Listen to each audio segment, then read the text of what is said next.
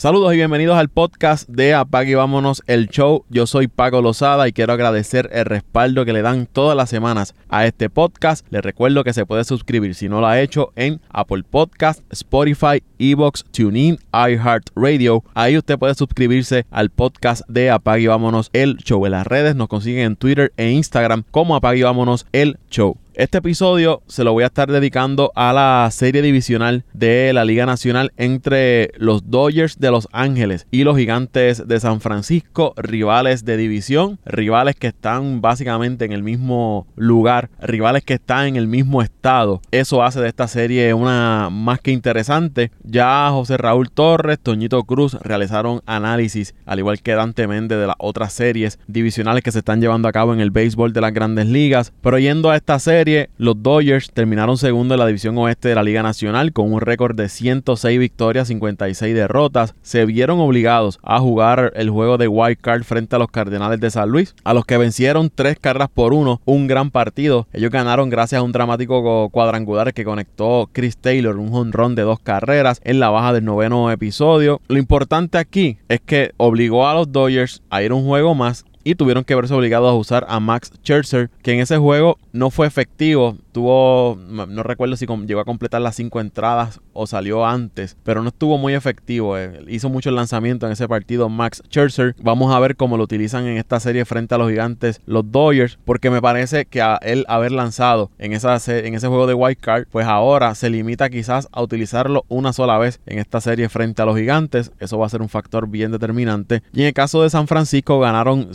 107 partidos, lo suficientes para evitar que los Dodgers empataran o se llevaran la división. San Francisco se llevó la serie entre ellos, 10 victorias a 9, en carreras 80 a 78 y de esos 19 juegos, 5 se decidieron por una carrera, estamos hablando de la serie frente a los Dodgers, 12 fueron entradas extras y 2 se decidieron con batazos a último momento. Los Dodgers comenzaron ganando los primeros enfrentamientos entre ellos, pero luego San Francisco se llevó el resto de las series y de hecho las derrotas más aplastantes esta temporada que sufrieron los Dodgers fueron frente a los gigantes de San Francisco en noches consecutivas. Si miramos los números, esto es una serie sumamente pareja. Bueno, ya ustedes vieron la diferencia entre los gigantes y los Dodgers en la división fue apenas un partido. Y aunque los Dodgers tienen más, eh, tienen más de lo que se le llama Star Power, estos jugadores estrellas de más nombre que quizás los que puede tener los gigantes de San Francisco. Por ejemplo, en anotadas, los Dodgers terminaron primeros con 830 carreras anotadas. San Francisco terminó segundo con 804. En on bases percentage, segundo los Dodgers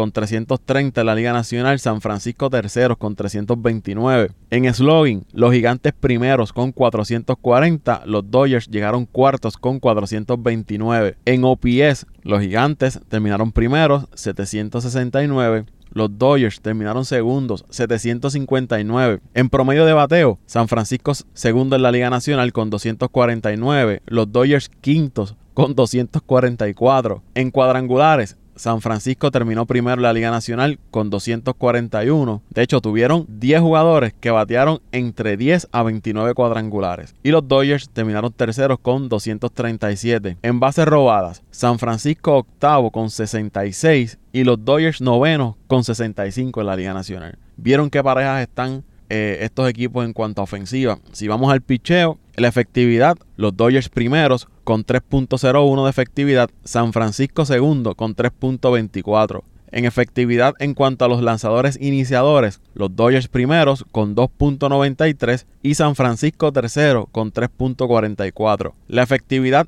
en el bullpen, los gigantes primeros en la Liga Nacional con 2.99 y segundo los Dodgers con 3.16. En cuanto al whip, los Dodgers terminaron primero con 1.10 y San Francisco segundo con 1.15. Así que ya ustedes ven lo parejo que han estado estos equipos durante toda la temporada. Ambos equipos tienen bajas claves. Los Dodgers perdieron a Max Muncy, al menos por esta serie. Jugador que para mí es el eslabón en el medio de esa alineación. Y los gigantes perdieron por otro lado al primera base Brandon Belt, que era el líder de cuadrangulares en el equipo y el líder en OPS en el equipo. Si miramos los lanzadores, los Dodgers no van a contar ni con Clayton Kershaw ni con Trevor Bauer. Kershaw porque está lastimado, Bauer porque está enfrentando una situación legal eh, fuera del terreno de juego. Quienes esperaban al inicio de temporada que fueran dos de sus grandes iniciadores durante esta temporada, no van a contar con ellos. Y si a eso usted le resta que Max Scherzer posiblemente solamente pueda tirar un partido de la serie, pueden tener una desventaja ahí los Dodgers en cuanto al picheo. Aunque siguen teniendo a Walker Bueller, que es candidato al premio Sayón, y a Julio Urias, líder en victorias en la Liga Nacional con 20 y de necesitar quizás un cuarto iniciador, tienen a Tony Gonsolin, que le puede dar de 4 a 5 entradas buenas. Lo vimos en la temporada pasada del año del campeonato de los Dodgers, que, que, pudo hacerle el trabajo. Y en el caso de los gigantes, tienen un buen grupo de lanzadores que quizás no son tan reconocidos como los que tienen los Dodgers, pero han sido bien efectivos esta temporada. Y una pieza bien importante la temporada que han tenido los gigantes es Logan Webb, lanzador de 24 años, que se ha convertido en el as de esa rotación le sigue Kevin Gosman y Descalfani, que han tenido grandes temporadas para el equipo de los gigantes, pero me parece que Logan Webb va a ser bien importante en esa rotación y en esa serie frente a los Dodgers, porque si él logra hacer el trabajo en ese primer partido y San Francisco logra llevarse ese primer juego, de necesitarlo más adelante en la serie lo van a tener disponible, así que es bien importante lo que pueda hacer el Logan Webb. Como les dije, son equipos sumamente parejos, pero para mí la experiencia de los Dodgers se debe imponer en esta serie. Yo creo que los Dodgers van a ganarla entre 4 a 5 juegos. Son un equipo que ya han pasado por varias postemporadas. Son los actuales campeones. En la serie final de campeonato frente a los Bravos la temporada pasada se recuperaron de una desventaja 3 por 1. Son un equipo que se ha probado en serie. Y por otro lado, el equipo de los gigantes, solo Buster Posey, eh, Crawford, Campo Corto han tenido experiencia en postemporada. El resto de, de sus jugadores de posición no la tienen. Los lanzadores también tienen un grupo significativo que no ha tenido esta experiencia en postemporada y por eso pienso que los Dodgers pueden tener una leve ventaja ahí frente a los gigantes de San Francisco. Y esa es la pregunta, ¿podrán los gigantes manejar la presión de la postemporada? Comienza la serie en su parque. Tradicionalmente este equipo de San Francisco es un equipo que se maneja muy bien en la postemporada, lo hemos visto en los años recientes, que cuando es un equipo que entra a playoffs es capaz de llegar hasta la serie mundial y ganar el campeonato. Vamos a ver si lo pueden hacer este año. La ofensiva de los Dodgers necesita que Mookie Betts, esto es para mí una de las claves, llegue a base consistentemente en ese tope de la alineación para que entonces le dé oportunidades a jugadores como Trey Turner y Justin Turner de producir con corredores en las bases, porque es un equipo que va a depender de poder montar rallies. Otro jugador que para mí es vital y más con la baja de Max Monsi es Cody Bellinger, que ha tenido una temporada desastrosa debido a, a diferentes razones, entre ellas las lesiones y necesita comenzar a producir para este equipo de los Dodgers si es que estos desean llegar nuevamente a la, Serie Mundial. Para mí es bien clave la aportación que pueda eh, dar Cody Bellinger con el madero, defensivamente guante de oro, pero me parece que con el bate va a ser bien clave, es fundamental para los Dodgers que Cody Bellinger pueda producir.